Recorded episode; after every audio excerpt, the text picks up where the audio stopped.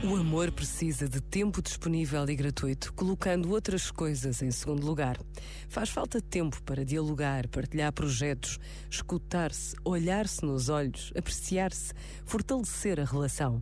Umas vezes o problema é o ritmo frenético da sociedade ou os horários impostos pelos compromissos laborais. Outras vezes o problema é que o tempo passado em conjunto não tem qualidade. Limitam-se a partilhar um espaço físico, mas sem prestar atenção um ao outro palavras do Papa Francisco que nos motivam a mudanças de atitudes nas nossas vidas. Pensa nisto e boa noite. Este momento está disponível em podcast no site e na app.